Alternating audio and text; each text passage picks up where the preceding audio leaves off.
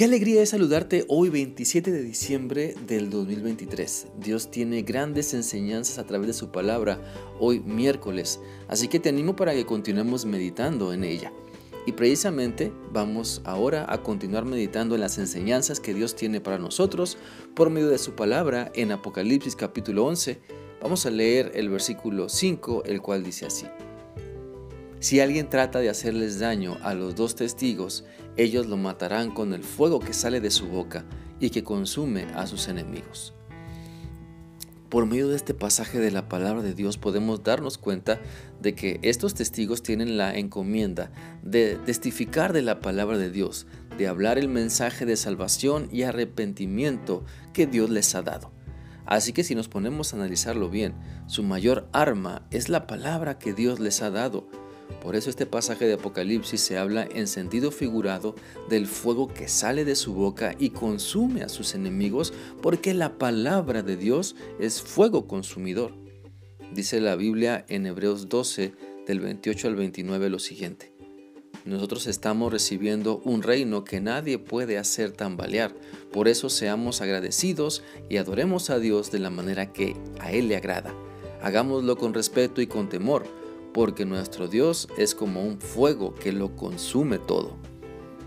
Entendamos pues que el mensaje que Dios nos da consume, es decir, nos hace reflexionar, consume la maldad para purificar nuestra mente y hacernos ver nuestra realidad y que requerimos arrepentirnos y que requerimos buscar a Dios para quedarnos con Él y estar en su presencia con todas nuestras fuerzas.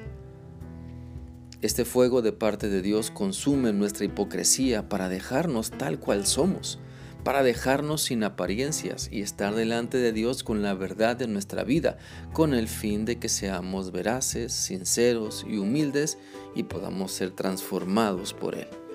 Porque no hay posibilidad de ser transformados mientras su palabra no consuma nuestro ego, no hay posibilidad de ser transformados mientras la palabra de Dios no consuma nuestra incredulidad, nuestra apatía, nuestra perversidad, nuestro materialismo.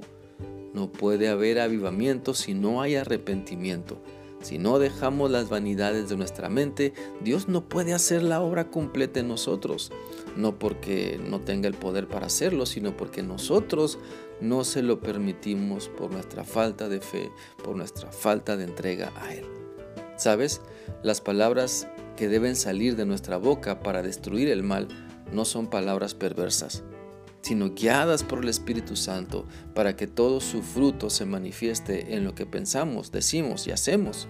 Las palabras que destruyen el mal son la palabra de Dios dichas y vividas con firmeza, con convicción, porque cuando hacemos nuestra la palabra de Dios, entonces nuestro Señor nos ayuda a destruir las acechanzas del enemigo con el poder de su palabra, no en nuestras fuerzas o capacidades, sino en el poder de su palabra guiados por el Espíritu Santo.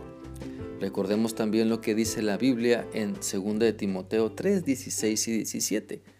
Toda la escritura es un mensaje enviado por Dios y es útil para enseñar, reprender, corregir y mostrar a la gente cómo debe, cómo vivir de la manera que Dios manda.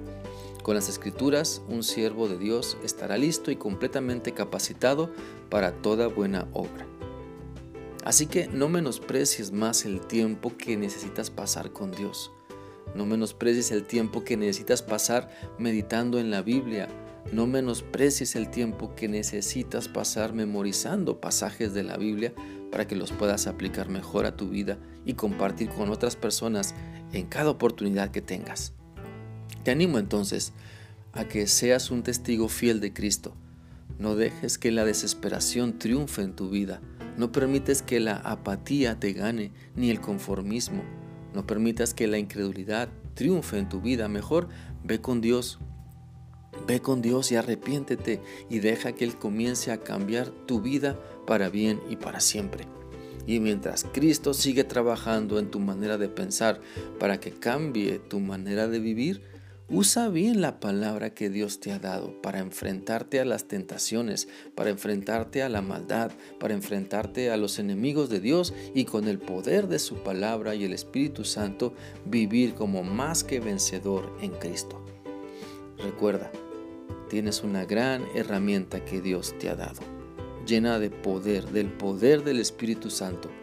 Usa bien la palabra de verdad que tienes en tu boca. Espero que esta reflexión sea útil para ti y que continúes meditando en lo que Dios te ha mostrado hoy. Que sigas teniendo un bendecido día. Dios te guarde siempre. Hasta mañana.